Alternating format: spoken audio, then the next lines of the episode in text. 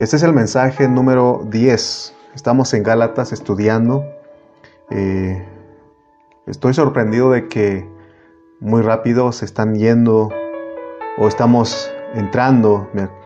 Todavía siento que fue ayer cuando empezamos Gálatas, pero Gálatas ha sido un, eh, eh, un, mensaje este, que ha bendecido mi vida yo espero que a ti también. Entonces, este, estamos disfrutando. Entonces, vamos a ir a, nuestro tema número 10. El, título es Cosas inferiores versus cosas superiores. Repito, nuestro tema, cosas inferiores versus cosas superiores. Vamos a ir a Galatas capítulo 2. Estamos ahí en Galatas y estamos entrando en el capítulo 2 de Gálatas. Vamos a ir al versículo 1 al 4. Gálatas capítulo 2, versículos 1 al 4, que dice,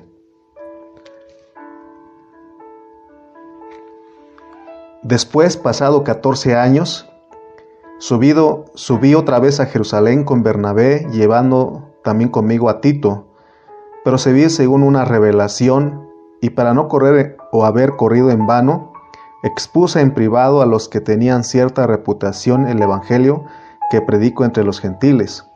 Mas ni aun Tito, que estaba conmigo, con todo y ser griego, fue obligado a circuncidarse, y esto a pesar de los falsos hermanos introducidos a escondidas, que entraban para espiar nuestra libertad que tenemos en Cristo Jesús, para reducirnos a esclavitud. Oremos. Padre Celestial, te pedimos en esta hora, Señor, que nos mantengas un cielo abierto, donde nosotros podamos, Señor, eh, recibir tu palabra, disfrutarla, Señor, no de una manera religiosa, sino que lo podamos recibir aquí, Señor, en nuestro espíritu, porque ahí está la palabra, ahí está la revelación. Sé tú nosotros bendiciéndonos, hablándonos en esta hora. Te lo pedimos en el nombre de Cristo Jesús. Amén y amén. Pues muy bien. En el mensaje pasado hablamos cómo el apóstol Pablo eh, subió a Jerusalén, y, aquí también lo dice donde leímos que él fue para visitar a, Juan, a Pedro y a Jacobo, que eran los apóstoles que tenían cierta reputación. Y cuando leemos en el 1, 17 al 18, vamos a leer Gálatas 1, 17 al 18, que dice, Ni subí a Jerusalén a los que eran apóstoles antes que yo, sino que fui a Arabia y volví de nuevo a Damasco, Después, pasado tres años, subí a Jerusalén para ver a, Pedro y permanecí con él quince días. Entonces, la primera vez que había venido Pablo a Jerusalén fue después de tres años de, ser convertido, ¿no? Y ahora en el capítulo 2, él dice que ya han pasado 14 años, lo cual significa que él ya tenía 17 años de haberse convertido a Cristo y durante esos 17 años Dios trabajó en una manera especial con el apóstol Pablo, a tal manera que, o al tal grado de que él podía platicar y exponer todo lo que Dios ah, estaba haciendo a través de él. Y, y, él fue y lo platicó en privado a los hermanos que eran considerados columnas en la iglesia en Jerusalén, que era Pedro, Jacobo y Juan. Entonces, Pablo siempre buscó eh, de una manera, eh, él siempre cuidó esa parte de, conocerse con los hermanos eh, y siempre él consultaba, consideraba al cuerpo de Cristo. Por eso aquí nos muestra, él nos muestra que el, cuerpo de Cristo es muy importante y, nosotros no debemos de predicar la la palabra sin estar en comunión con el cuerpo de Cristo. Predicar fuera del cuerpo de Cristo es predicar lo que nosotros queremos. Nosotros nos sometemos a Cristo, al cuerpo de Cristo, que es su expresión en esta tierra. Entonces, Pablo tuvo que escribir Galatas, escribir este, esta epístola, porque los hermanos ahí no habían entendido lo que Dios le estaba pidiendo o lo que Dios les pedía, sino que ellos se aferraron a religión, ¿verdad? Ya vimos que habían este, judaizantes, habían personas que estaban eh, perturbando eh, y pervirtiendo el Evangelio. Por eso Pablo él fue duro con los judaizantes Y también quiero decirles que es duro para con nosotros en este tiempo porque de cierta manera estamos tomando las cosas de Dios como una religión. Queremos imponer a otros para que hagan lo mismo que nosotros. Entonces hoy vamos a hablar de cosas inferiores versus superiores, pero ahí está la esclavitud y la libertad. ¿Verdad? Entonces eh, vamos también a hablar de lo que, de las cosas inferiores es estar en esclavitud y las cosas superiores es estar en la libertad. Entonces una de las características de Pablo es, presentar, es presentarnos contrastes. Siempre vamos a leer en la palabra contrastes, ¿verdad? Este, y él lo presenta así. y por eso decíamos que el contraste que él nos presenta aquí es de lo superior y de lo inferior, ¿verdad? Es, hay un contraste ahí de lo superior y lo inferior. Por ejemplo, también él, también ya vimos que él eh, presenta el contraste que hay entre el Hijo de Dios y la religión. Eh, también ahora vamos, nos va a hablar de la libertad que tenemos de Cristo y de la esclavitud. Hay una libertad y hay una esclavitud. También nos presenta ahí más adelante, hasta el capítulo 5, vamos a, él nos muestra que hay un contraste entre los frutos del Espíritu y las obras de la carne. Entonces, si queremos ir a la profundidad de Galatas, tenemos que saber de esta práctica o de esta característica que tiene el apóstol Pablo al enseñarnos la palabra. En esta epístola queremos ver o veamos, hermano, la carga eh, que tenía Pablo porque él luchaba tanto, luchó tanto por los hermanos Gálatas. Y es lo que él quiere hacer con nosotros, que nosotros no seamos desviados ni distraídos de Cristo ¿verdad? Entonces, eh, él sabía que hasta en este tiempo, Pablo, yo estoy seguro que él sabía que iba a pasar lo mismo, ¿verdad? Porque él era muy entendido de la soberanía de Dios y, de todo lo que Dios eh, eh, planeó para la iglesia. Entonces, todos nosotros tenemos que, o debemos entender que como la iglesia del Señor, nosotros somos el pueblo de Dios que fuimos engendrados para una esperanza viva pero por varias razones muchos cristianos han sido esclavizados en su vida cristiana. Por eso en Gálatas 2.4 dice, dice Pablo, dice, y esto a pesar de los falsos hermanos introducidos a escondidas que entraban para espiar nuestra libertad que tenemos en Cristo Jesús para reducirnos a esclavitud. Eso ha existido en toda la historia de la iglesia. Han entrado eh, hermanos falsos o falsos hermanos encubiertamente en las iglesias locales. Es decir, han entrado en las reuniones, así ha pasado en toda la historia de la iglesia, y han reducido a los hermanos a la esclavitud. O sea, entran ellos y ven ciertas prácticas de los hermanos eh, eh, y lo hacían en libertad porque el Señor nos llamó a libertad y ellos rápido querían imponerles la ley, la religión. Y por eso dice Pablo que para reducirnos a esclavitud. Reducir a una persona a esclavitud es traerlo o traerla a una religión que sea movida por esa religión. Y está muy claro, hemos dicho que el cristianismo se volvió una religión. Por eso las palabras con la terminación ismo, eh, al final, eh, ¿verdad? Esas palabras se vuelven un círculo, un círculo vicioso eh, quiero decirles que la comunión que tenemos nosotros los cristianos es, es buena esa comunión, pero el comunismo que está relacionado, que estas palabras están relacionadas, el comunismo es malo. Por eso aquí en la iglesia no practicamos el comunismo, sino que lo que practicamos es Cristo, es el cuerpo de Cristo, son los miembros del cuerpo de Cristo preocupándose unos por otros. Eh, no nos, no debe, no nos debe de, o no nos engañemos, porque tenemos que ir a la realidad de cómo está la iglesia, porque al transcurrir de la iglesia en toda la historia, eh, a los hermanos los han vuelto religiosos. Es raro encontrar a un hermano que no sea religioso. De acuerdo a la palabra, ser religioso es ser reducidos a nada, es estar en esclavitud es que, que, nos, que seamos dominados por ciertas prácticas, por ciertos ritos, ¿no? Por eso Pablo en, Gálatas 4.1, él dice, o sea que eh, al estar en esa religión, eh, eh, el ir ahí, él nos compara, dice que somos niños, dice el 4.1, pero también digo, entre tanto que el heredero es niño, en nada difiere del esclavo, aunque es señor de todo. O sea que nosotros al no crecer, seguir siendo niños, venimos a ser esclavos porque entonces dependemos de las enseñanzas, de las doctrinas externas, no de lo que Dios quiere de nuestro interior, lo que Él ha puesto en nuestro interior conforme a su palabra, porque Él vive dentro de nosotros. Por eso Pablo llegó a decir, ya no vivo yo, más vive Cristo en mí. Entonces los hermanos falsos o los falsos hermanos en toda la historia, lo que ellos han producido son niños, han producido niños en Cristo, han producido niños espirituales, infantes en Cristo, eh, porque ellos, eh, porque las enseñanzas es lo que hacen las, los vientos de doctrinas, no, no te llevan a la madurez. Por eso esos falsos hermanos eh, no se han preocupado en que los hermanos maduren, eh, eh, que los hermanos se desarrollen y maduren y que vengan a ser personas que realmente Cristo se ha formado en ellos y que, que lo estén experimentando. Ese es el mensaje de Pablo. Por eso él dijo, ya no vivo yo, más vive Cristo en mí, porque ese Cristo que él recibió se desarrolló, se formó y por eso él lo estaba experimentando, por eso él fue capaz de, de declarar, ya no vivo yo, más vive Cristo en mí que nos quede claro el mensaje de Gálatas. Estar bajo la ley es estar bajo esclavitud. Si alguien quiere guardar la ley, se debe saber que está en esclavitud.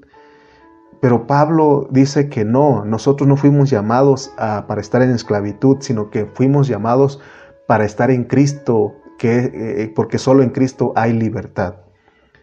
Entonces, los falsos hermanos que nos mencionó Pablo aquí en, el, en Gálatas 2.4, él está hablando de los judaizantes. Y ahora en nuestro tiempo, eh, eh, eh, esos falsos hermanos son todos los, aquellos hermanos que, que estorban para que los, los demás se desarrollen y crezcan. Ellos son los falsos hermanos porque ¿qué te van a enseñar? Te van a decir que tienes que guardar el sábado, que tienes que circuncidarte, que tienes que llevar una dieta, que no comas esto, que no hagas lo otro. Y eso no te va a llevar a la madurez, no te va a llevar a que tú crezcas en Cristo. Son falsos hermanos.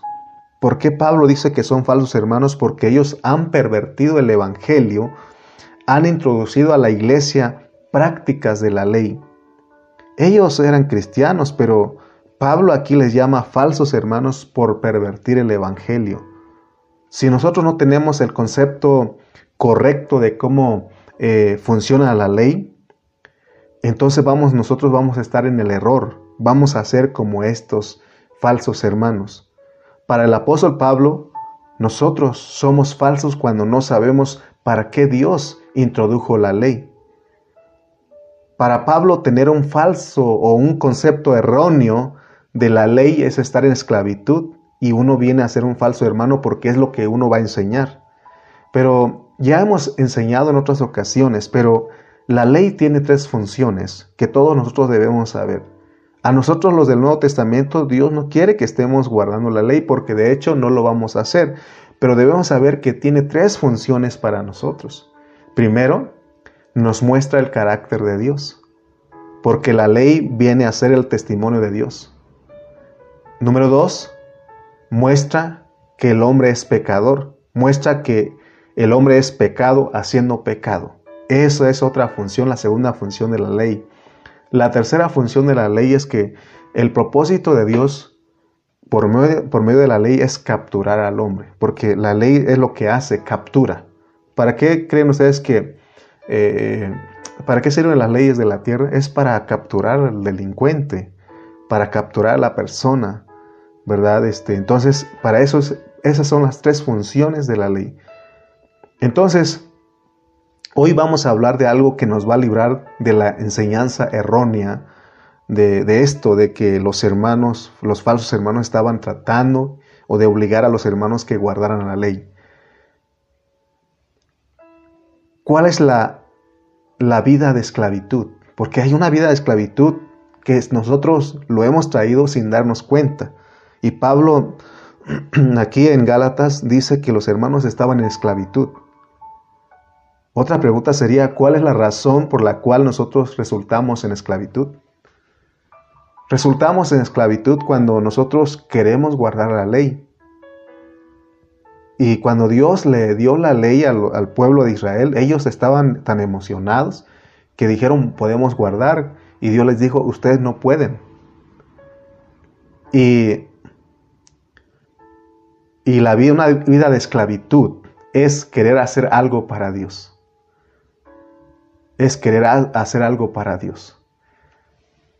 Si somos cristianos, si en nuestro ser natural queremos hacer cosas para Dios, ¿sabe qué va a pasar?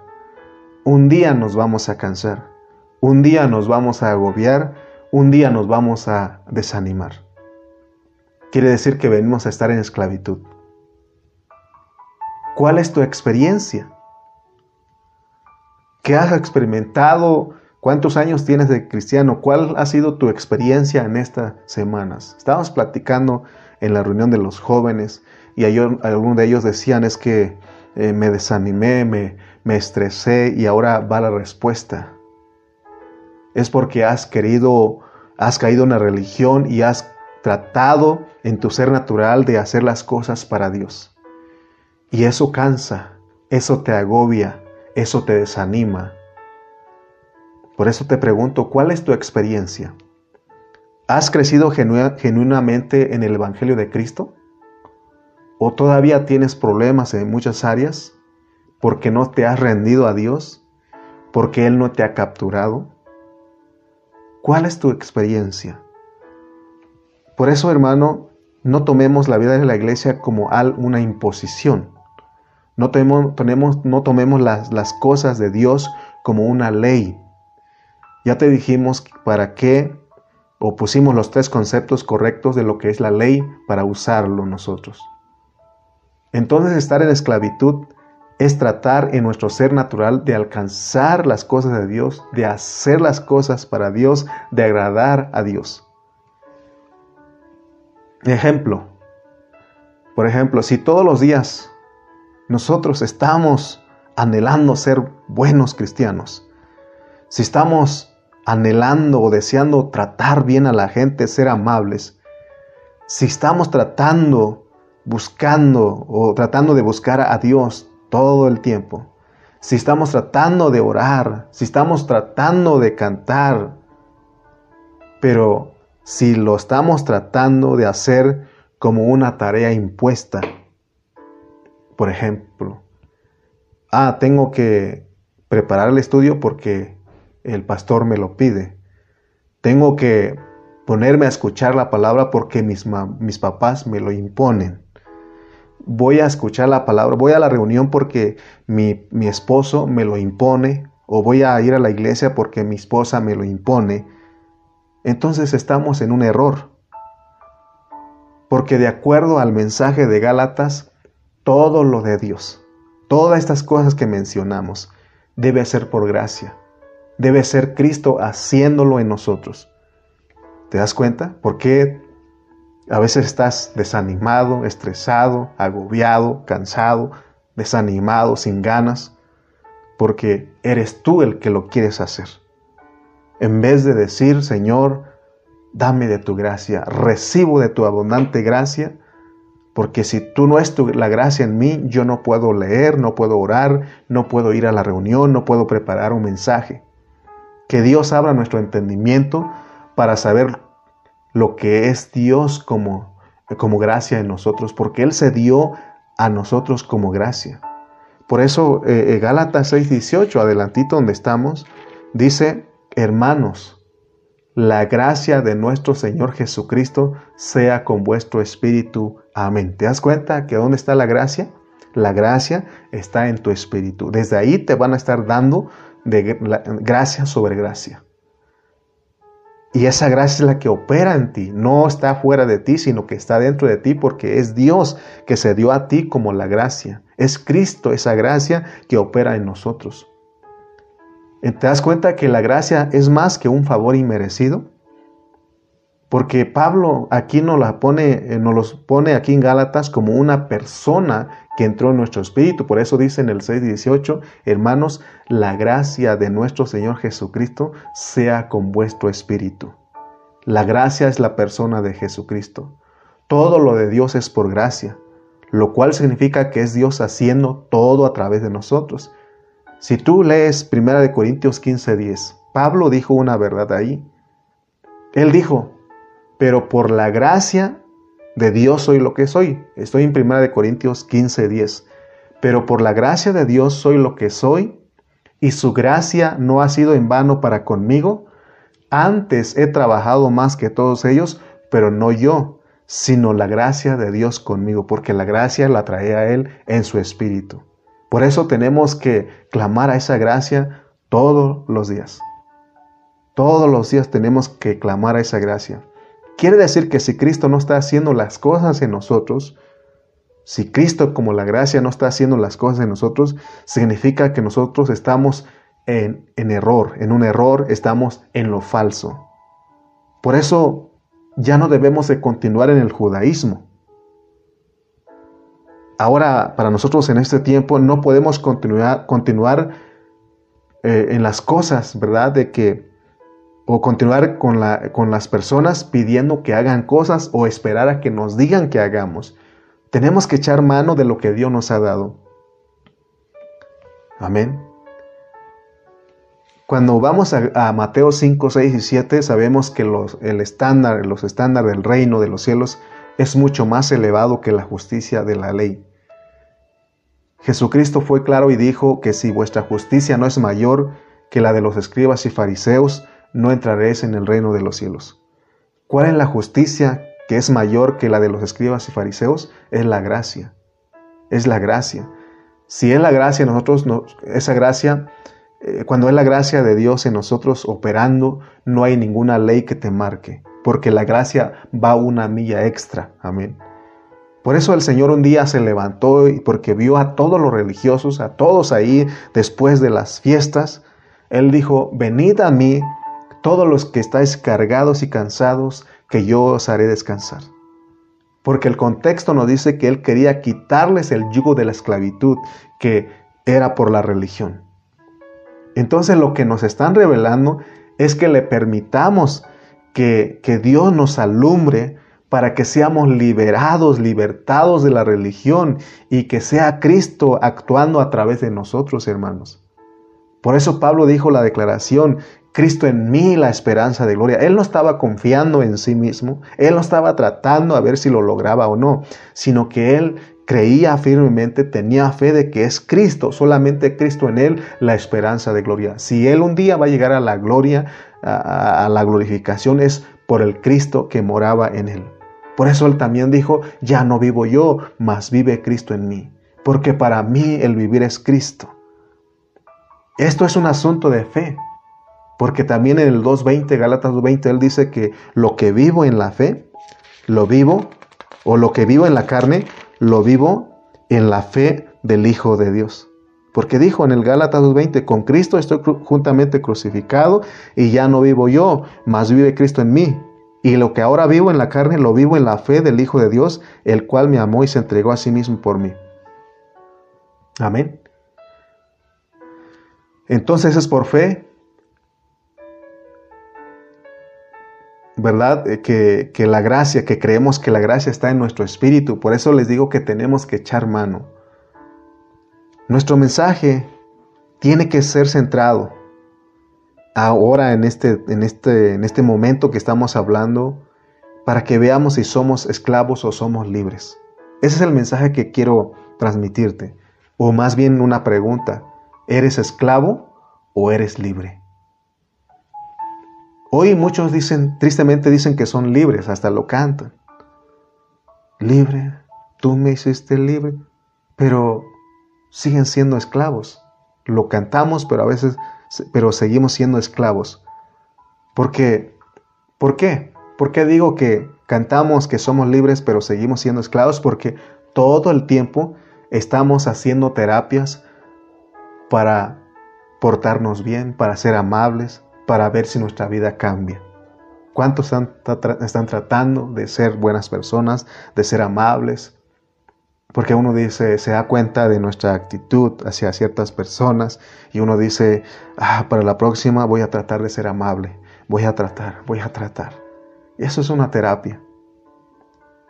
Amén. Muchos somos esclavos porque todavía nos salen malas palabras. El odio sale de nosotros. Somos esclavos de esas malas palabras, de los malos pensamientos, del odio que hay en nosotros. Y precisamente ese es el mensaje de Gálatas, que seamos sacados de todo eso. Versículo 4, Gálatas 2.4 dice, y esto a pesar de los falsos hermanos introducidos a escondidas que entraban para espiar nuestra libertad que tenemos en Cristo Jesús. ¿Cuál es la libertad en Cristo aquí? La libertad es de que ya no tenemos que seguir viviendo bajo la ley, ni, ni circuncidarnos, ni guardar el sábado, ni llevar una dieta. Eso es el obrar humano. Eso no, si queremos vivir por esas cosas, eso es ser esclavos. Eso no te va a llevar a ningún lado. Yo me imagino, yo creo que los fariseos, todos aquellos que estaban ahí observando si la gente lavaba, se lavaba las manos, de que no comía, no arrancaba espiga en día de reposo, yo no creo que ellos no eran, yo creo que ellos no eran este, felices. Ellos nada más estaban observando a ver qué hacían, si cumplían la ley o no. Y si no cumplían, ellos rápido ya iban ahí a decirle, tú, tú quebrantaste la ley y mereces morir apedreado. Entonces, te das cuenta que eso no te lleva a ser feliz. Eso nos lleva a ser un, esclavo. Yo creo que un esclavo no es feliz. Él no es feliz porque él está bajo una imposición, bajo un mando. Por eso, hermano, dice Pablo que hay una libertad en Cristo. Entonces aquí Gálatas, esta epístola nos muestra que hay algo mejor este algo superior está en contra de lo inferior. Debemos saber que en las cosas de Dios hay cosas superiores y hay cosas inferiores. Y Pablo nos exhorta a que nosotros permanezcamos en las cosas superiores. Hablar de algo superior es, es Cristo y la iglesia, eso es lo superior. Y hablar de lo inferior son las doctrinas, son las enseñanzas para la iglesia. Hay hermanos o habemos hermanos que no tenemos experiencias en Cristo y al no tener las experiencias en Cristo andamos ocupados en tantas cosas que Dios no nos ha mandado a hacer. Pero de la realidad que Dios sí quiere que nos ocupemos, no estamos. Por eso es importante que en esta hora, en esta enseñanza, tú abras tu entendimiento para que Dios te muestre lo que es mejor, lo que es superior, y es lo que Él quiere. ¿Te acuerdas en Corintios Pablo le dijo a ellos, mas yo os muestro un camino excelente? Porque Él habló a los corintios y les habló de hablar en lenguas, porque ellos estaban bien metidos en hablar en lenguas. Y, Él les dijo, eso no los debe de distraer a, ustedes. Y sin embargo, ellos qué hicieron? Se quedaron atrapados y estaban enfocados en hablar en lenguas. Pablo no les prohibió que hablaran en lenguas, pero él sí les dijo, ¿saben qué?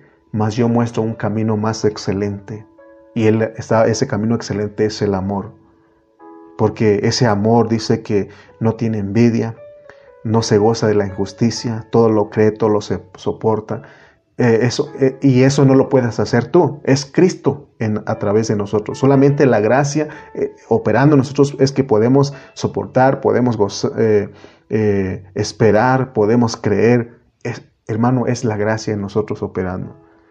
Sin embargo, los corintios estaban esclavizados en esas prácticas que son externas, que son cosas que se tiene que hacer con el alma. Sin embargo, ellos no estaban usando su espíritu, porque para vivir la vida cristiana se necesita ejercitar nuestro espíritu. Nosotros, nosotros aquí, todos los que estamos escuchando, que somos cristianos, que tenemos una vida cristiana, necesitamos ejercitar nuestro espíritu, necesitamos usar nuestro espíritu. El Hijo de Dios que nos presenta Pablo es muy maravilloso, es superior. Es, Cristo es superior por eso decimos que Cristo es versus religión. Por eso en esta hora esto es bien determinante lo que estamos hablando. O nos quedamos defendiendo la religión con sus miles de cosas, o experimentamos, experimentamos la transición y defendemos a Cristo y a la iglesia. Porque eso es estar en la verdad, eso es estar en la libertad de Cristo. Porque hay un, en, solamente de acuerdo al versículo 4, en Cristo hay libertad. Entonces, vayamos a 2 de Corintios 3:17. Pablo dijo algo ahí. 2 de Corintios 3:17 dice, porque el Señor es el Espíritu, y donde está el Espíritu del Señor, allí hay libertad. Porque el Señor es el Espíritu, y donde está el Espíritu del Señor, allí hay libertad. ¿En el contexto de qué hay libertad? Es más, hay un coro, hay una alabanza que habla, ¿dónde está el Espíritu del Señor? Hay libertad. Y así lo cantamos. Pero tenemos que saber de qué se refiere porque nomás lo cantamos. Y lo cantas libertad para cantar, libertad para danzar, libertad para aplaudir. Pero ¿se estará refiriendo realmente a esa libertad? No está hablando de la gente que estaba siendo esclavos de una ley, la ley de Moisés. Estamos hablando de los judaizantes, pero ya hemos dicho que aún en este tiempo no solamente la ley de Moisés la que está prevaleciendo, está entrando en la, en la iglesia. En nuestro tiempo, lo tremendo en nuestro tiempo es que no necesariamente somos esclavos del judaísmo, sino que somos esclavos de nuestros pecados, somos esclavos de nuestros malos pensamientos, de nuestros propios malos pensamientos, somos esclavos de la pornografía, somos esclavos de muchas otras cosas. Entonces Dios quiere liberarnos, libertarnos de esa esclavitud y llevarnos a la libertad del Espíritu Santo. Porque donde está el Espíritu del Señor, allá hay libertad. Por eso siempre me acuerdo del hermano Bernardino Ceja, nuestro hermano Berna Ceja de allá de Burlington, porque él me enseñó algo aquí en Gálatas. Porque después de que en Gálatas 5, Y, cuando desde el versículo 22 dice, más el, espíritu del, más el fruto del Espíritu es amor, gozo, paz, paciencia, benignidad, bondad, fe, mansedumbre, templanza. Contra tales cosas no hay ley. O sea que si nosotros eh, estamos en la libertad de Cristo y tomamos a Cristo como nuestra vida, estos frutos se van a exhibir en nosotros y no hay ley que nos marque. No hay ley que te diga, hey, ya, ya fuiste eh, muy paciente, ya no más. O sea que no hay ley que te marque. Eh, muy, fuiste muy bondadoso, hey, ¿sabes qué? Ya no, ya no seas muy bondadoso. Ah, o que te digan, ya fuiste muy, muy manso. Eh, no, no, ya no hay, este, no puedes hacerlo. No hay ley que te marque. Porque eres libre de andar en esto de disfrutar a Cristo. Amén. Por eso siempre lo recuerdo porque Él me enseñó eso. Y gracias a Dios por los siervos que nos enseñan la palabra. Amén. Dios quiere liberarnos de, libertarnos de esa esclavitud y llevarnos a la libertad de Cristo. Porque donde está el Espíritu del Señor hay libertad. Por eso a los Gálatas les dijo Pablo, otra vez queréis regresar a ser esclavos porque ahora que ellos querían este, ser obligados a, estar bajo el judaísmo, bajo la religión, entonces eso es, hermanos, este, ser esclavos. Aún nosotros quizá no es el judaísmo, pero podemos ser esclavos porque todo está en nuestra mente. Porque una mañana amaneces feliz de que pudiste dormir, descansar y también te acuerdas de que eres una persona libre en Cristo y estás contento, porque sabes que es Cristo fluyendo a través de ti, pero después de unos minutos, si no, si te descuidas, ya eres esclavo de tus propios pensamientos, porque te viene un odio, un resentimiento, alguna crítica, viene en ti y vienes a ser esclavo de esas cosas, o ves, te acuerdas de que los hermanos fulano de tal no camina como debe ser, o o, no te hacen caso de lo que tú crees que es, entonces eso es tu religión. Amén. Eso es ser religioso. Pero nosotros somos libres en Cristo. Por ejemplo, nuestros malos pensamientos, eso no, lo, no, lo, no es premeditado. Automáticamente te llegan. Y cuando te llegan te enojas, sientes odio, pierdes el control de tu mente empezamos a hablar mal de otros, a criticarlos, automáticamente nos quejamos de todo eh, y también automáticamente solo pensamos en las cosas terrenales. Y eso es estar bajo, bajo esclavitud, eso es vivir una vida religiosa. Entonces, así como automáticamente sabemos usar nuestra alma, así automáticamente también usemos la gracia, porque la gracia está en nosotros. Si tú dices, te inclinas a eso que Dios te ha dado, ni te vas a esforzar porque es la gracia operando en ti. Por eso dice Pablo que mucho más reinarán en vida por uno solo Jesucristo los que reciben la abundancia de la gracia y del don de la justicia. Por eso en otras ocasiones hemos dicho, cuando te levantas, lo primero que tienes que decir, Señor, dame de tu gracia. Dame de tu gracia, de tu gracia abundante para poder exhibirte en este día, para poder cumplir tu propósito, para poder hacer tu voluntad. Por eso Pablo en Gálatas 2.20, él lo entendió, lo repetimos otra vez este versículo porque este versículo es maravilloso porque dice, con Cristo estoy juntamente crucificado y ya no vivo yo, mas vive Cristo en mí. Y lo que ahora vivo en la carne, lo vivo en la fe del Hijo de Dios, el cual me amó y se entregó a sí mismo por mí. Entonces echemos mano de esa riqueza que está en nosotros. Para eso tenemos que orar, tenemos que pedirle a Dios. Pero recuerda, no trates, no te propongas en hacer las cosas para Dios, sino que ora conforme a la voluntad de Dios. Porque debemos saber pedir, porque podemos prometer y no cumplir. Por eso mejor oremos diciendo, Señor, si tú no actúas en nosotros, si no tú operas en, en, mí, si no es tu gracia en mí, te seguiré fallando. Pero si nosotros al orar decimos, Señor, te prometo que ahora sí te voy a servir, te prometo que ahora lo voy a hacer. Si tú me quitas esto, eh, si tú me sanas, si tú me das esto, te prometo que, hermano, vamos a seguirle fallando porque no vamos a cumplir nuestras promesas. Primeramente, no vamos a poder cumplir nuestras promesas. Y segundo, el Señor no, no quita lo malo de nosotros. Él no trabaja así. Si tú tienes eh, algo, un, un mal genio, un mal carácter y dices, Señor, quítamelo, Él no te lo va a quitar. Porque Él no trabaja así.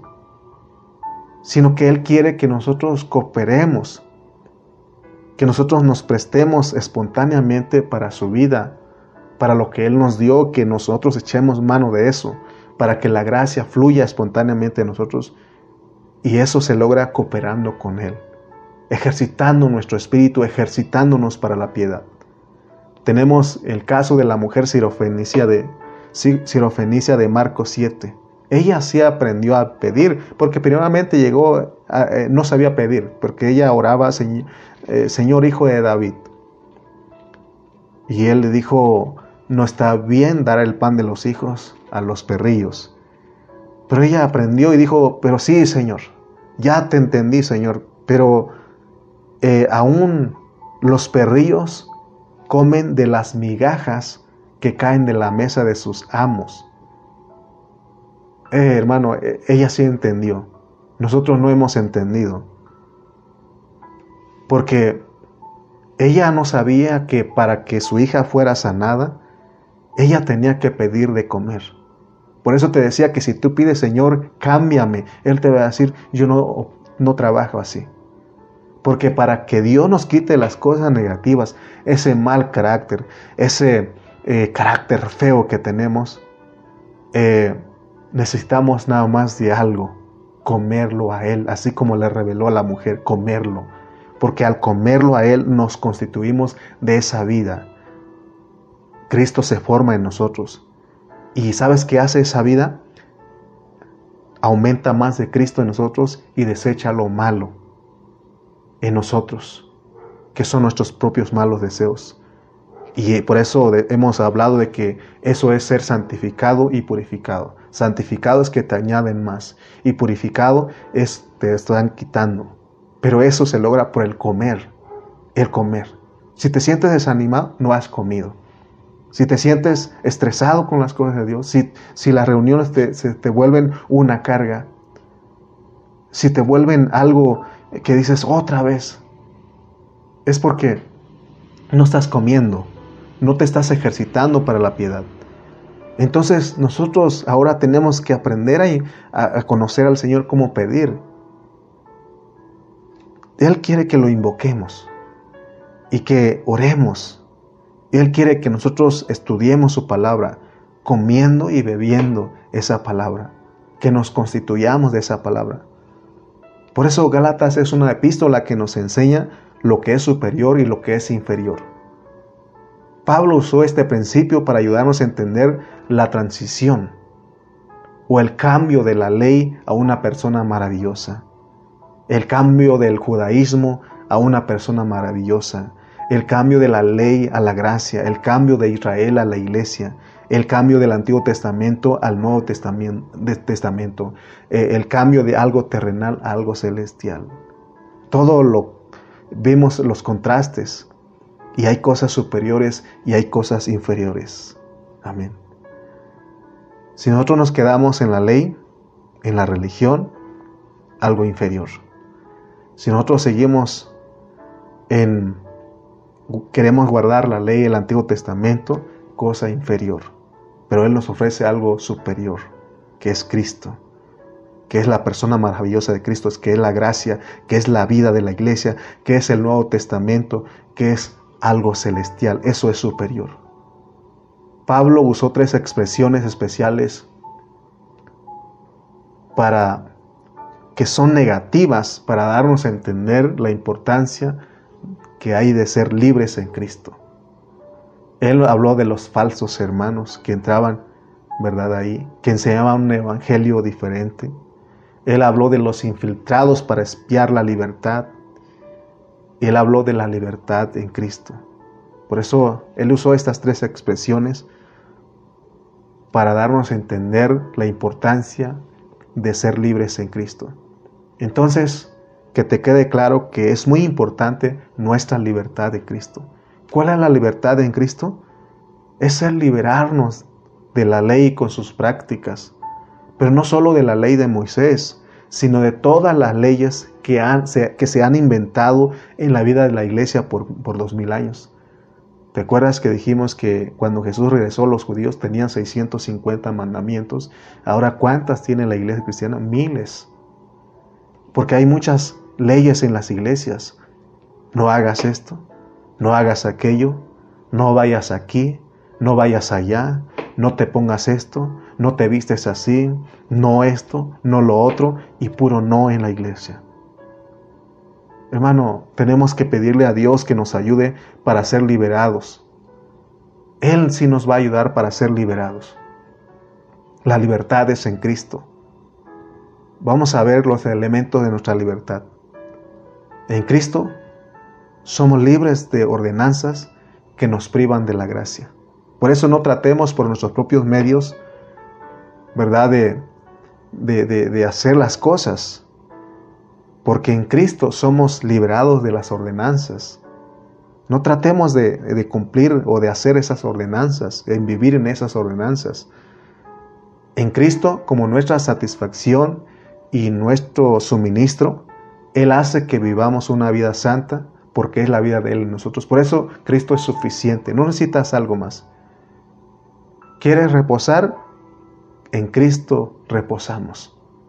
Por eso no, no se trata de guardar un sábado literal. Para disfrutar a Cristo no tenemos que estar tomando una dieta especial, porque nuestra dieta especial es Jesucristo. Por eso Él dijo, el que me come y me bebe tiene vida eterna. Entonces la forma en que trabaja todo esto es en Cristo, es Cristo, Cristo, Cristo. Por eso Pablo dijo, todo lo puedo en Cristo. Para mí el vivir es Cristo, más vive Cristo en mí. Hoy nosotros, Dios nos está invitando, nos está llamando a que seamos liberados, libertados de todas las cargas religiosas y disfrutemos la libertad de Cristo, que tenemos de Cristo. Mi pregunta es, ¿usted anhela vivir disfrutando a Cristo, libre de cosas religiosas? ¿Usted anhela eso? ¿O está conforme con las cosas religiosas, con la esclavitud? Pero el mensaje de, bien, eh, Gálatas es bien claro. Es que la esclavitud aquí en esta epístola es estar bajo la ley y la ley no nos va a llevar a ningún lado. Te invito a que leamos unos, últimos versículos, Gálatas 4, 22 al 25, que dice. Porque está escrito que Abraham tuvo dos hijos, uno de la esclava, el otro de la libre. Pero el de la esclava nació según la carne, más el de la libre por la promesa, lo cual es una alegoría, pues estas mujeres son los dos pactos, el uno proviene del monte Sinaí, el cual da hijos para esclavitud, este es Agar, porque Agar es el monte Sinaí en Arabia, y corresponde a la Jerusalén actual. Está hablando de los judíos y aún todos los que quieran eh, guardar la ley en ese tiempo. Porque Agar es el monte Sinaí en Arabia y corresponde a la Jerusalén actual, pues ésta junto con sus hijos está en esclavitud. ¿Te das cuenta que está hablando de los judíos y todos los hermanos que quieren guardar la ley, los mesiánicos en este tiempo? Por eso nosotros hemos conocido hermanos que convivimos, que disfrutamos de esta gracia maravillosa en Cristo, de esta libertad en Cristo. ¿Y sabes qué, está, qué pasó con ellos? Fueron engañados y ahora están tratando de guardar la ley. Por, por algunos años nos estuvieron tratando, molestando y, y me decían, Lalo, es que tienen que volver esto, tienes que ir a, a la Torah y tienes que eh, eh, guardar el sábado, tienes que decirle Yahshua Hamashia, porque si no, eh, hermano, así me decía, me hablaban. Y ellos sin, dar sin darse cuenta, lo que quieren producir es esclavos de la ley, porque ellos son esclavos de la ley, están en esclavitud. ¿Por qué? Porque los esclavizaron los hombres. Y yo le decía a este hermano, le decía, hermano, pero por, defiéndete tú, dime, muéstrame algo, porque tú estás, te están imponiendo lo que estás diciendo. Y en ese momento entró alguien más de ellos y quiso atacarme, quiso decirme de cosas, pero mejor lo bloqueé, porque ¿para qué? No. Entonces nosotros, Dios nos ha dado una palabra y no es para esclavizar a los hermanos, por eso aquí estamos exponiendo la palabra, no estamos imponiendo, porque no es para llevar a los hermanos a la religión, sino lo que predicamos es a Cristo, que tú vivas a Cristo porque eso es lo superior, que disfrutes la libertad de Cristo, es que Cristo fluya desde tu, desde tu interior. Gracias a Dios que no estamos produciendo esclavos, sino, que, sino lo que estamos produciendo son hermanos libres en Cristo. O sea, esa libertad no es para que tú hagas lo que quieras, sino que, que Cristo gobierne tu vida. Y eso es libre, eso es libertad. El versículo 26 habla de ahora de nosotros, mas la Jerusalén de arriba, la cual es madre de todos nosotros, es libre. Oh, está hablando de la iglesia cuando empezamos a meter nuestra cabeza en el cielo y buscamos las cosas de Cristo, porque las cosas de Cristo son celestiales. Por eso la iglesia debe llevar la carga de producir gente libre, no esclavos. Hay muchas congregaciones. Es más, en algún momento yo traté, ¿verdad? Eh, de esclavizar a los hermanos, quería que fueran así, que no hicieran esto. Es más, hubo un tiempo en que a los jóvenes queríamos guardarlos en una vitrina y que, y que hermano, que estuvieran ahí, que no hicieran cosas malas y, y queríamos tenerlos guardaditos ahí. Y gracias a Dios que nos mostró que eso es religión, porque eso es llevar a la gente a tratar de hacer las cosas para Dios por sus propios medios y eso es religión. Por eso Pablo dijo, Cristo en nosotros la esperanza de gloria. Por eso debe fluir Cristo en nosotros. Por eso, si has entendido, ya no pidas que te cambien, sino que ora, sino que come y bebe de Él. Oremos y digamos, Señor, captúrame, aquí estoy. Gobierna toda mi vida, gobierna mis pensamientos. Quiero disfrutarte como mi libertad. Amén. Espero que hayas disfrutado esta palabra porque para mí fue algo que, me ha confortado, eh, porque de repente, como decían otros jóvenes, de repente nos llega el desánimo, nos llega el estrés, nos llega eh, aún el preparar el mensaje, dice uno, y, pero eh, cuando lo haces en tus propias fuerzas no entiendes nada, no lo haces disfrutando, pero cuando es la gracia en ti, lo disfrutas y produces personas libres en Cristo. Amén. Espero que haberte ayudado. Oremos. Padre, te damos gracias en esta hora porque nos has permitido eh, escuchar tu palabra.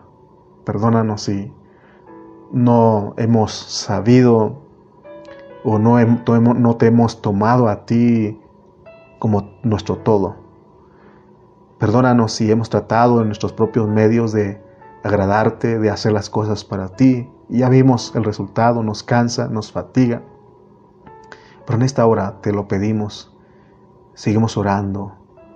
Si tú no nos capturas, si tú no creces en nosotros, si tú no produces el crecimiento en nosotros, si tú no pones el deseo y el querer como el hacer en nosotros, te vamos a fallar, no vamos a crecer, vamos a quedar infantes en Dios.